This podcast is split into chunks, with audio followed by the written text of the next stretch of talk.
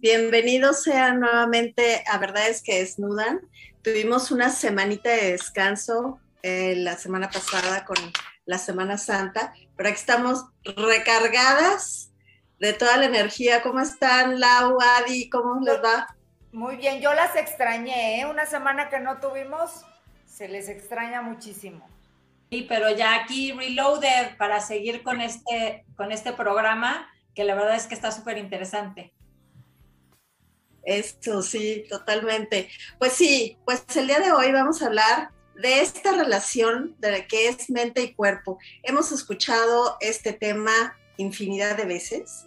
Eh, es, suena hasta como muy trillado, pero la verdad es que hoy queremos darle un enfoque mucho más profundo y que nuestra invitada realmente nos ayude a hablar profundamente de este tema y con tips prácticos de cómo llegar a un resultado de esto. Pues bueno, nuestra invitada ya ha estado con nosotros eh, anteriormente, ella es Renata Herrera Aspra. Eh, Renata, eh, cuando, cuando tuvo sus embarazos, subió más de 30 kilos y para recuperarse de su, para recuperar su peso, hizo dietas de hambre. Eh, además, hizo estrategias para lo mismo, para recuperar el peso, que parecían como de odio, lo que la llevó a un diagnóstico de cáncer a los 31 años de edad. Esa fue la pauta para que ella estudiara eh, muy profundo este tema de la alimentación, de la salud y la psicología. Eso se convirtió para ella en su pasión eh, y pues entendió que el efecto positivo o negativo que tiene la comida y las emociones, sobre todo, ¿verdad? En la salud de cada una de las personas, es lo que marca la diferencia. Trabajó más de 16 años en uno de los laboratorios más importantes de México, eh, como vicepresidente de investigación y desarrollo mundial, en donde profundizó en el tema de la salud y del cuerpo humano.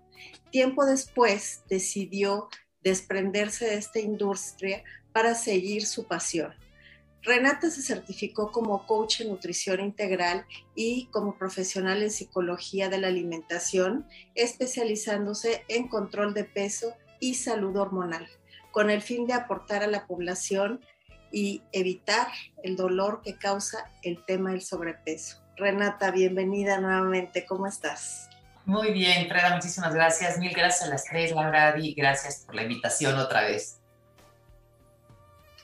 pues nos da muchísimo gusto eh, que nos puedas hoy instruir sobre este tema eh, de cómo balancear y que nos digas así de plano desmenuzadamente cuál es la función que tiene la, y la relación, perdón, mente-cuerpo eh, en, estos 30 minutos que vamos a tener.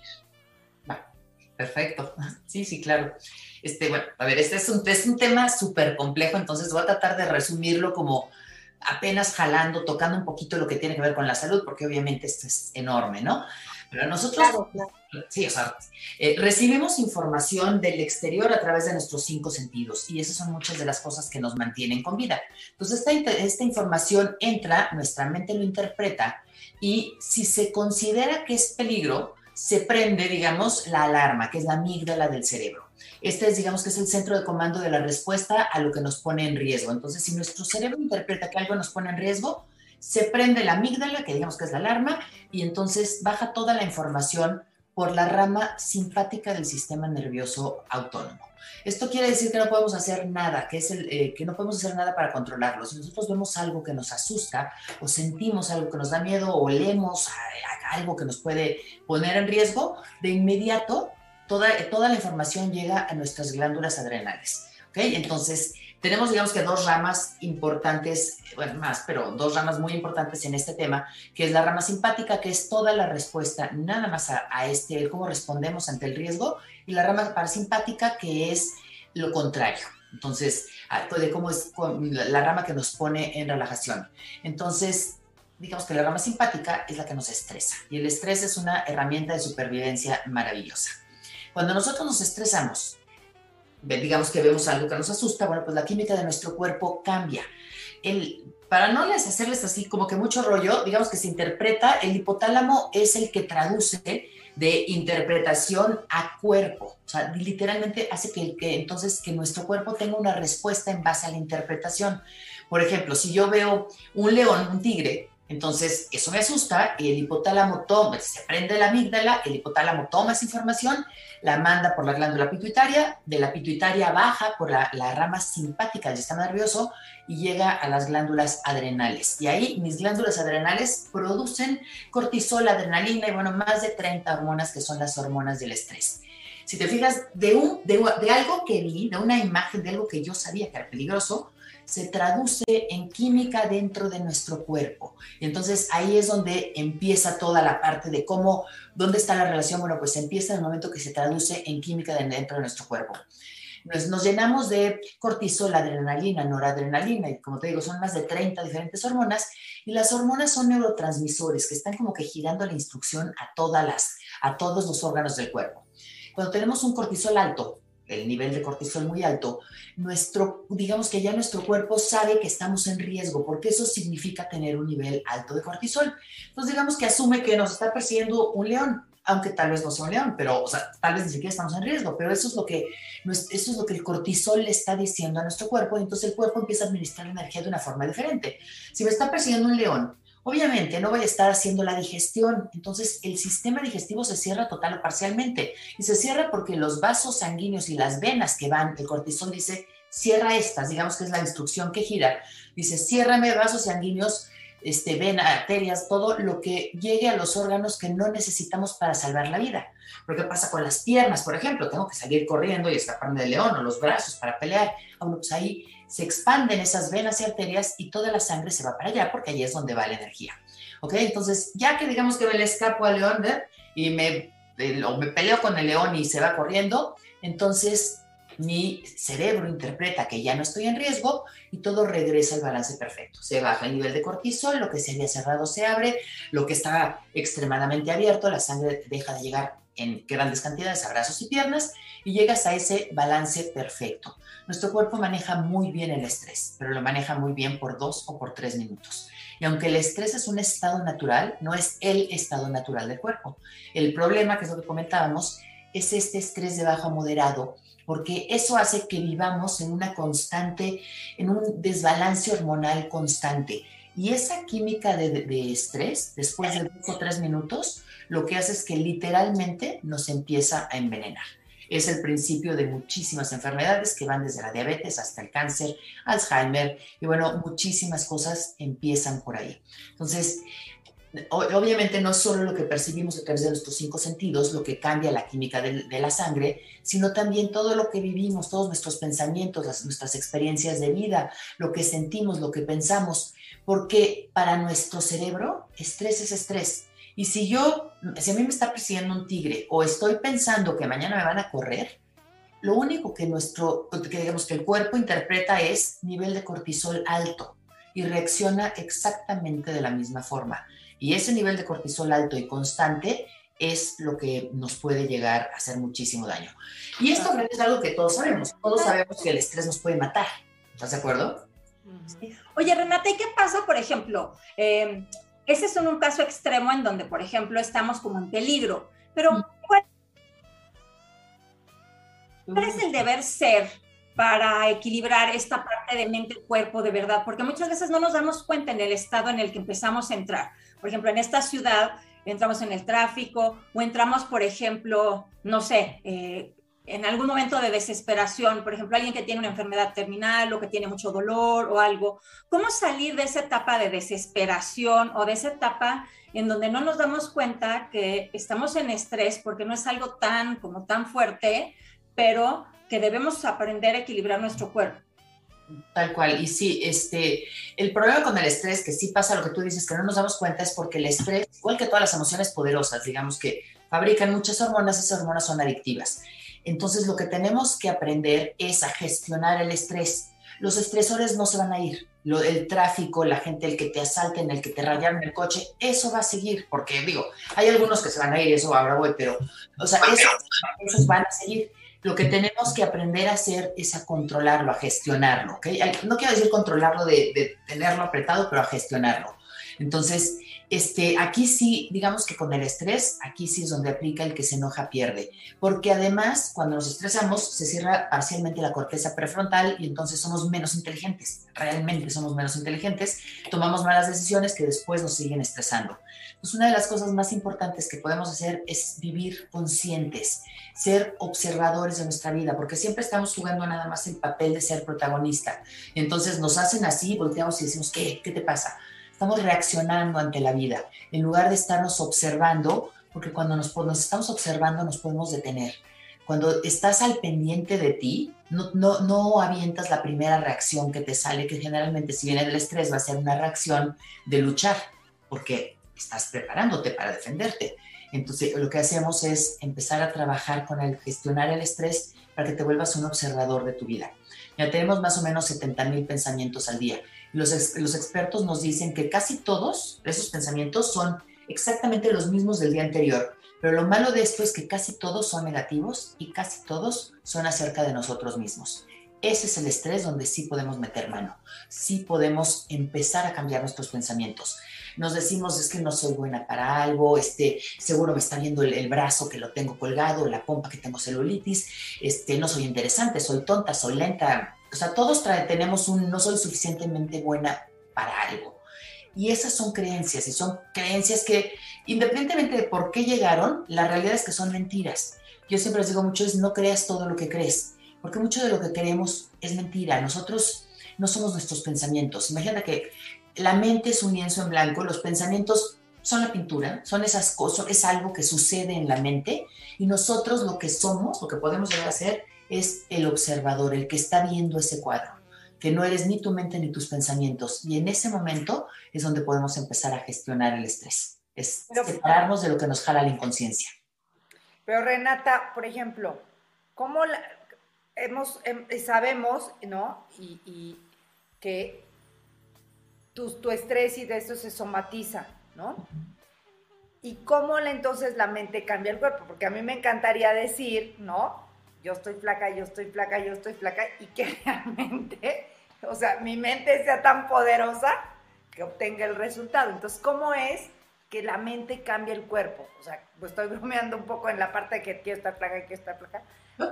¿Cómo, cómo, lo hacemos? a veces no nos damos cuenta del poder de la mente. Te voy a poner un ejercicio. Imagínate que tienes uno de estos limones amarillos, esos de los que están ahorita, o sea, deliciosos, fresco. Lo tienes partido a la mitad y ahora imagínate que lo exprimes en tu boca. ¿Salivaron? Sí, claro. Okay, ese es el poder de nuestra mente. Okay, de solo hacer eso estamos salivando. Entonces nuestra mente está continuamente mandando información a nuestro cuerpo y nuestro cuerpo se está preparando para que lo que nosotros le decimos. Esto está comprobadísimo. Si yo digo este pastel, soy una cerda, porque son las cosas que nos decimos. No, bueno, soy el colmo, voy a engordar y me voy a comer este pastel y me voy a comer la dona o me lo comí con, esas, con, esa, con ese pensamiento, eso lo que está haciendo es que nos va a hacer engordar. Por un lado, porque la, culpa es estrés y el estrés es la causa número uno de sobrepeso y obesidad. Y por otro lado, porque también nuestro cuerpo responde a lo que pensamos y se prepara para eso. Lo responde como si fuera una orden. ¿okay? Ahorita con solo hacerlo del limón, el cuerpo se preparó para recibir el limón.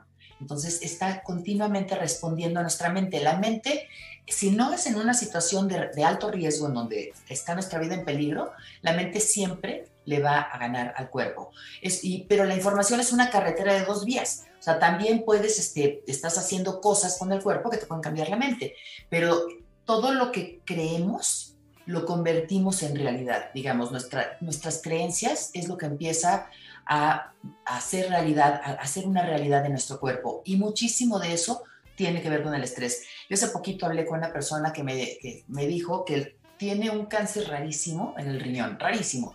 Me dijo, pero yo llevo 20 años preparándome para este cáncer porque a mí el doctor me dijo que tal vez me iba a dar por no sé qué cosa, ¿no? Pero dije, no, pues sí. o sea, si llevas 20 años preparándote para ese cáncer, tu, tu cuerpo te hizo, hizo lo que tú querías que hiciera. Y a veces no nos damos cuenta de, de, ese, de esa relación, de cómo es tan fácil poder cambiar algunas cosas de cuerpo con la mente. Muy bien. Y ahora pues tenemos saludos de nuestro querido Carlos Sandoval, gran programa, felicidades. Nos saluda también Laura Muñoz Ramos, nos saluda Jorge Classing Science, nos saluda también Olga Leni, Sergio, Sergio Leija, nos saluda también Alejandra Salgado, Erika Jiménez, nos saluda César Martínez, eh, nos saluda Gustavo Flores, nos saluda Edgar Ríos. Y bueno, saludos a todas, gran programa. Pues muchas gracias. Bueno, ahora hablando como métodos que podemos utilizar. Uno de ellos es sabido que la meditación hace grandes cambios. ¿Qué es exactamente esa, esa frecuencia que cambia la meditación, este, Renata? La meditación te cambia muchísimas cosas, digo, eh, como que, de entrada, cambios físicos que se han hecho en varios estudios con gente que medita es que tienes, te crece la corteza prefrontal, que es la parte que tenemos aquí atrás. Con una corteza prefrontal más crecida, tomamos decisiones más inteligentes todos nos hemos arrepentido de decisiones malas que hemos tomado y generalmente es porque no las pensamos. Así de sencillo. Entre más inteligente eres, menos decisiones tontas tomas. ¿Ok? Ocho semanas de, hacer mindfulness, por ejemplo, hacen que, que se haga más gruesito, más grueso eh, la parte cortical del hipotálamo, que es el que, entre otras cosas, además de que sea el que traduce las emociones, digamos que es el que lleva la batuta del aprendizaje de la memoria y eh, de esa forma empieza a regular nuestras emociones. Entonces ya no cualquier cosita que te digan te vas, te vas a enojar o te va a aprender. También este, la meditación hace que se haga más chiquita la amígdala del cerebro, que es la alarma. Entonces ya no estás, ah, porque digo, seguro, todos, a todos nos ha pasado que se cae un plato y, ¿qué pasó? O sea, ¿qué es eso? ¿Qué respuesta más loca es esa? ¿no? A veces actuamos como, como si estuviéramos medio locos. Bueno, pues eso nos ayuda en la meditación a que la amígdala también. O sea, estos son cambios físicos fuertes que se están llegando, que se están ya viendo en la meditación, ¿ok? Y obviamente, pues te, ya, no, ya no estás reaccionando, este, ya no estás reaccionando con la vida también te, nos ayuda a, a, lo que se llama como monkey mind, que a veces estamos como con la mente, tengo que hacer esto, y ahora ya estás pensando en la amiga, y ahora estás pensando en tu mamá, y en lo que hiciste ayer, en lo que haces mañana, y eso que le dicen que es monkey mind, que es como mente de chango, que estás brincando de un pensamiento a otro, se ha demostrado que te hace menos feliz. Entonces la meditación, la meditación te ayuda a quitar eso, a que estés enfocado en una cosa, te haces, vives más feliz, te haces más paciente, más tolerante y obviamente con menos estrés los efectos de la meditación se han comparado con los efectos de los antidepresivos. No estoy diciendo que debes tomar antidepresivos que vas a meditar, pero sí que si tienes una depresión empieces a meditar y es posible que muy, en un poco tiempo salgas de eso. También nos ayuda a mejorar la, la concentración, reduce la ansiedad y lo más importante de la meditación es que aprendes a observarte, porque generalmente estamos en modo de reacción y ahí es cuando vamos a estar estresados todo el tiempo, lo que decíamos si te estás observando, cuando das como que un paso para atrás y te das cuenta que te puedes ver y que te puedes detener y que antes de gritar o de tocarle el claxon o de insultar al que se te cerró, puedes detener y decir, no pasa nada, ahí es cuando ya estás gestionando correctamente el estrés y entonces ya no estás llenando tu cuerpo con la química que enferma, inflama y engorda, entre otras cosas. Oye, Renata, y bueno, eh, nos, estás, nos habías dicho que es como un walkie-talkie, ¿no? Como que es dos vías la cosa. La mente cambia el cuerpo, pero ¿cómo podemos hacer al revés para que el cuerpo cambie la mente también? desde cosas desde, como la, desde la postura. Uno de los que a ustedes igual no les tocó, pero Sí, o sea, no, el que, el que estés así, haz de cuenta, con los hombros cerrados y así, eso te cambia completamente el estado mental en el que estás, así te paras derecha, hombros abiertos, por eso en la yoga ves que siempre te hacen como que, se te junten los homoplatos, bueno, de solo pararte así o pararte con los, los brazos abiertos y las piernas un poquito abiertas, te cambia completamente el estado mental. Entonces, es continuo. Si estás comiendo, por ejemplo, si estás comiendo rápido, eh, lo que pasa es que eh, te estresas y mentalmente tu, tu cerebro manda la señal de estresarnos. Si te relajas, te relajas el cuerpo, relajas la mente. Una de las cosas que más sabemos que cambia la mente es el ejercicio. Cuando hacemos ejercicio, obviamente también cambiamos el cuerpo, pero lo primero que pasa es que nuestro cuerpo empieza a fabricar endorfinas, que son hormonas de la felicidad. Y uno de los lugares más importantes donde se fabrican y donde hay grandes receptores es en el cerebro que es donde lo que relacionamos con la mente, aunque pues bien a bien no se sabe dónde está la mente. Pero bueno, pues todo eso hace que vaya, este, que vaya bajando el estrés.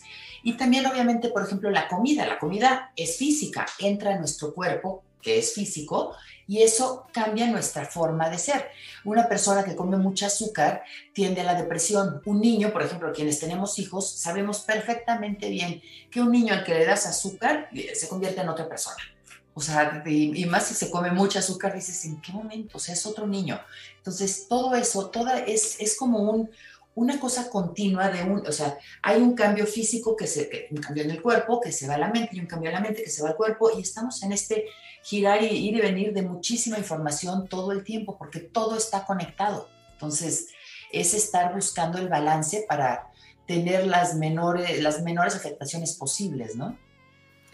Bueno, nos, estás hablando mucho también de, lo, de, que, de los pensamientos, ¿no? Cómo, cómo te afectan esto a la salud. Pero háblanos un poco, Renata, ¿qué pasa con los sentimientos?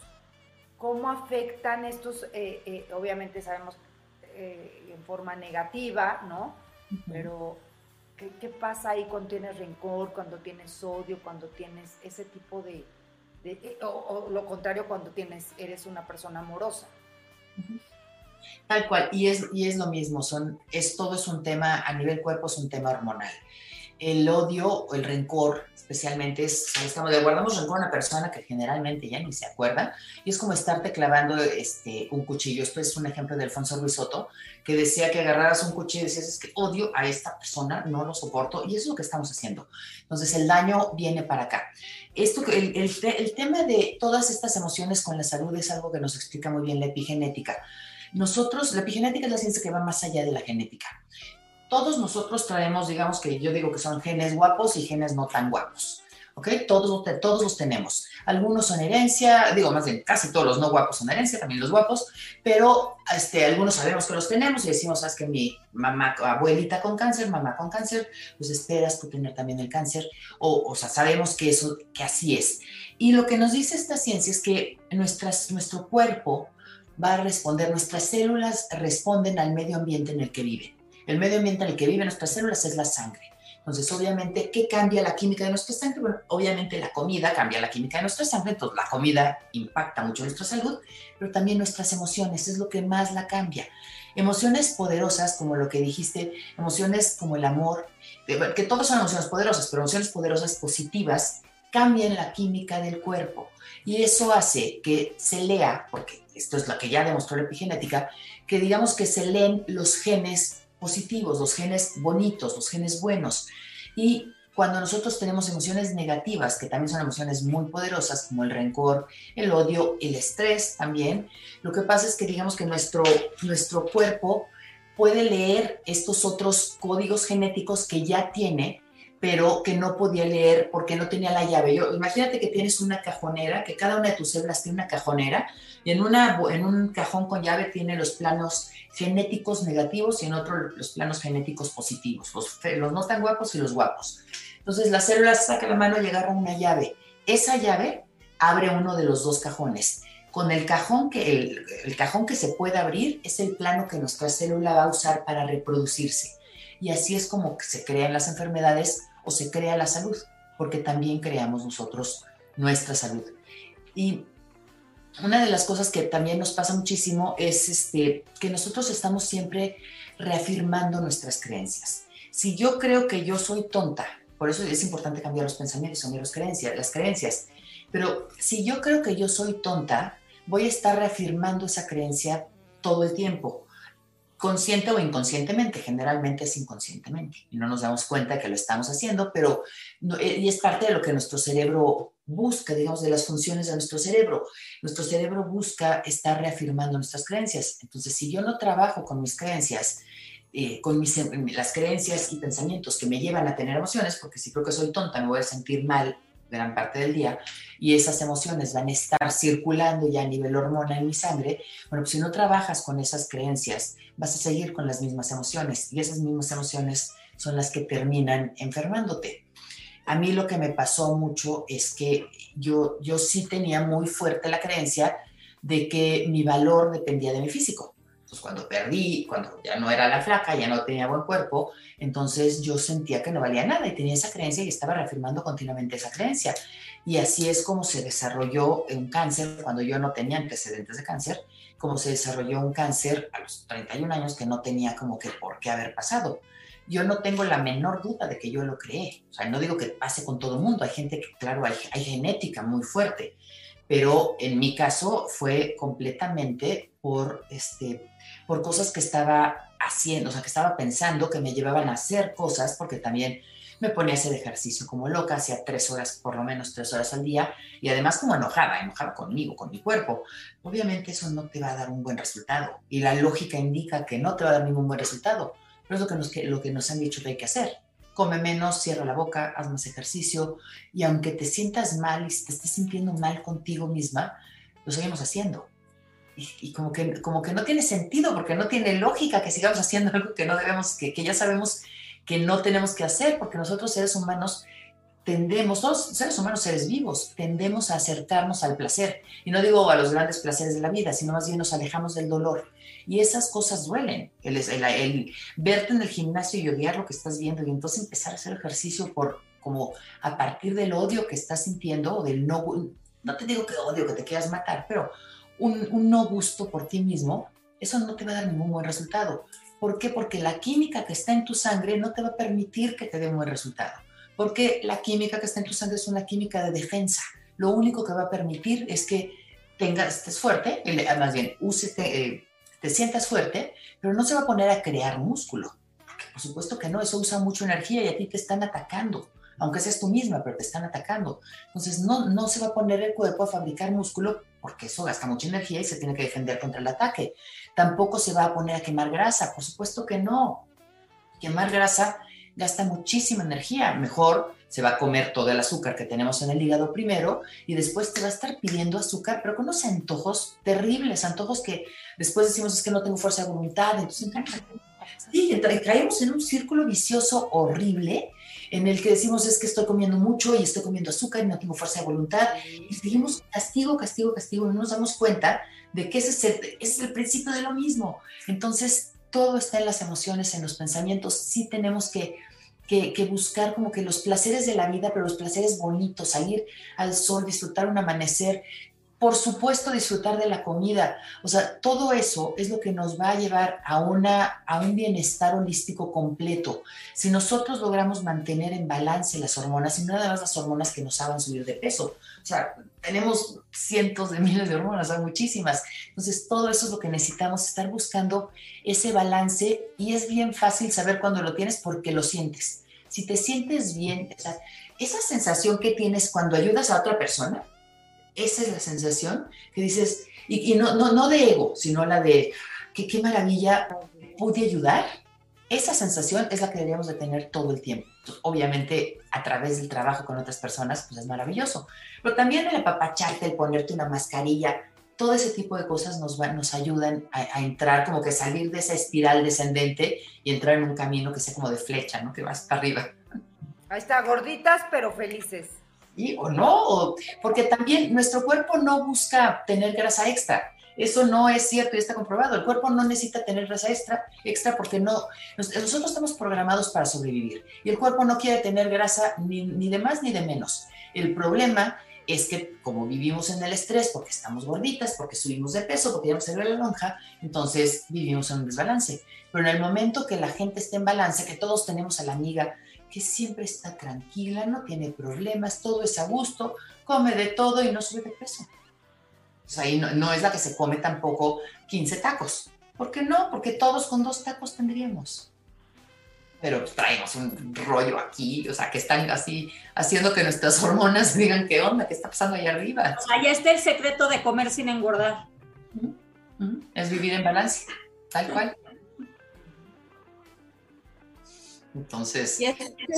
es, que en realidad, o sea, todo lo que estás diciendo, el resumen creo que de todo lo que estás diciendo es, yo debo de ser mi prioridad tengo que bajarle tres rayitas a mi estilo de vida, ¿no? Eh, pues entonces, dejar que ese estrés no nos coma y sí o sí meditar y hacer ejercicio.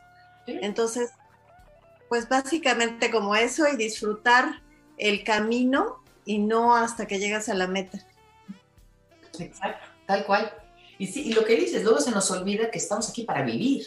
Y entonces es que, es que estamos estresadísimas por el trabajo y de repente dices, bueno, ¿en qué momento se me olvidó que de verdad no estoy aquí para trabajar o no estoy aquí para pasarla mal? Entonces, disfrutar y disfrutar, como dices tú, disfrutar el proceso, porque, o sea, nunca, no sabemos ni siquiera si vamos a llegar. Por lo menos ir amando el proceso, porque por un camino de odio no vas a llegar, pero ni, ni al tema del peso, ni al tema de la salud, ni a ninguna parte. O sea, con estrategias de odio, de dietas, ejercicio como locas, pastillas, cirugías, este, Masajes. masajes, lo que decíamos, o sea, eso ahí no, no, vas a llegar. O sea, y todos lo hemos hecho. Yo lo hice muchísimo, pero todas mis amigas lo hicieron y sin excepción, no, ninguna de nosotros lo logró por ahí. El único camino es, como dices, Fred, es siendo tú tu prioridad, queriéndote, amándote y decir, pues voy a trabajar conmigo por amor. Y ahí ya cambia completamente la cosa y el resultado es otro. Padrísimo. Tenemos, yo creo que saludos por ahí, ¿no, Lau? Bueno, aquí ya en... Aquí tenemos por ahí eh, Yolitzin Silva, Silva Rodríguez, saludos desde Oaxaca. Eh, también este, saludos desde Perú de Senia Tejeda. Este, y no sé si hay más saludos por ahí, pero bueno, la realidad es que el tiempo se nos agotó. Eh, y les mandamos muchos saludos también. Claudia, Claudia Quiroz nos manda saludos también.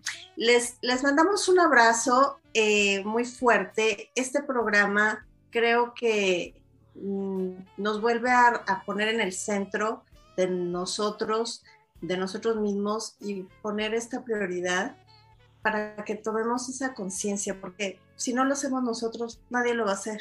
Este, eh, entonces, eh, pues bueno, queríamos eh, platicar de esto con ustedes, que fuera un programa que contribuya también, como todos los temas que manejamos. Y bueno, Renata, gracias por aceptar nuevamente nuestra invitación. gracias a ustedes. Muy, muy, muy, sí, muy, muy bueno el, este, el programa. Eh, nos vemos en una próxima emisión el miércoles que sigue eh, con otro gran tema. Eh, les mando un abrazo, buenas noches. El Mike en los controles, muchas gracias. Ingeniero Sandoval, eh, un abrazo. Lau, Adi, abrazote. Renata, Igual, bendiciones. Buenas noches. Muchísimas gracias. Hasta luego. Chao. Chao.